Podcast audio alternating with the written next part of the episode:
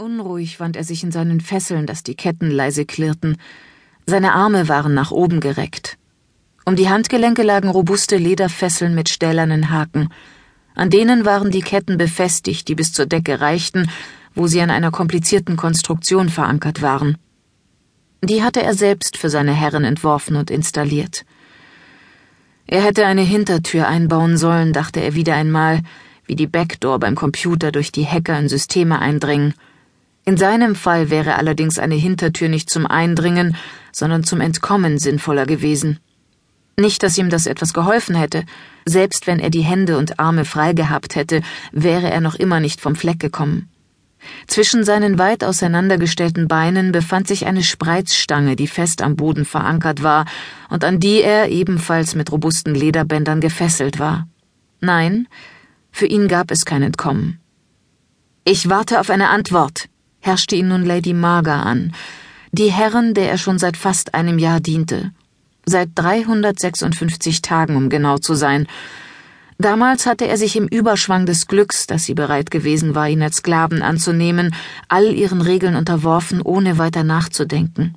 Unter diesen Regeln war auch die eine gewesen, dass er exakt an dem Tag, an dem es sich jährte, dass er als Sklave in die Dienste von Lady Marga getreten war, ihr Brandmal empfing. Es war ein reich verziertes M. Sie hatte ihm den Metallstab gezeigt, den sie im Feuer erhitzen und ihm auf seine Haut pressen wollte. Vor fast einem Jahr hatte er sich dabei wirklich nichts gedacht und war sich auch gar nicht sicher gewesen, ob er diesen Jahrestag überhaupt erleben würde. Doch jetzt stand er unmittelbar bevor.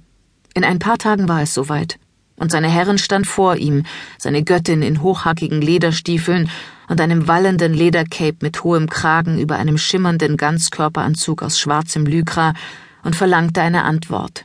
Eine Antwort auf die Frage, ob er bereit war, sich als ihr Sklave brandmarken zu lassen. Eigentlich war es eine rhetorische Frage. Er hatte sich ja längst dazu bereit erklärt, vor fast einem Jahr. Trotzdem, Jetzt, als der entscheidende Tag näher rückte, überfielen ihn mehr und mehr Zweifel. Wollte er sich das wirklich antun, ein Brandmal zu tragen, auf seinem Schulterblatt dort, wo es jeder sehen konnte, wenn er schwimmen ging oder nach seinem Fußballtraining duschte? Das konnte nur den Spott seiner Freunde und Teamkollegen auf sich ziehen. Und wollte er wirklich für immer Lady Margas Sklave sein? Was, wenn er sich in eine andere Frau verliebte? Wenn er vielleicht irgendwann einmal Lust hatte, eine Beziehung mit einer anderen Frau einzugehen, vielleicht sogar zu heiraten und Kinder zu haben. Was würde seine zukünftige Ehefrau zu einem solchen Mal sagen? Nein, wenn er ganz ehrlich war, dann war er nicht bereit, sich auf diese Weise als Lady Margas Sklave kennzeichnen zu lassen. Nicht, dass er den Mut gehabt hätte, das seiner Herrin offen zu sagen. Bisher hatte er es lediglich geschafft, ihre Frage nicht zu beantworten, die sie ihm nun schon zum zweiten Mal stellte. Er konnte es ihrer Stimme anhören, wie sehr es sie verärgerte, dass er nicht gleich und freudig Ja gesagt hatte.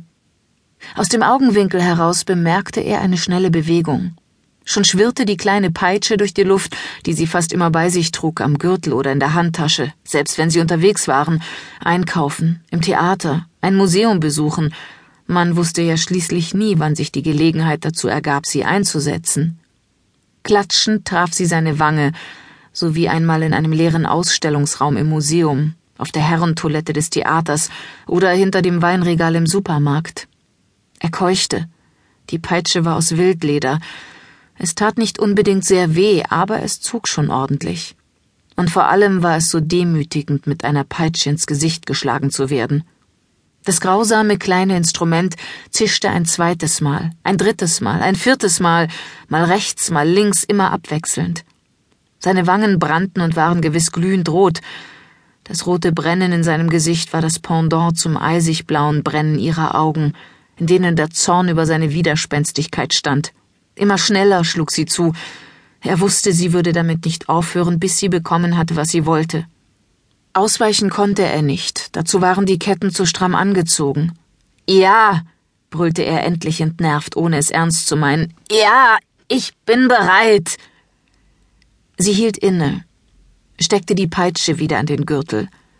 Dann traf ihre Hand mit dem nietenbesetzten Lederhandschuh klatschend, erst mit der Handfläche seine linke Wange und dann mit dem Handrücken seine rechte. Eine der Nieten musste seine Hand aufgerissen haben, so weh wie es tat, Er stöhnte leise. Hast du etwas?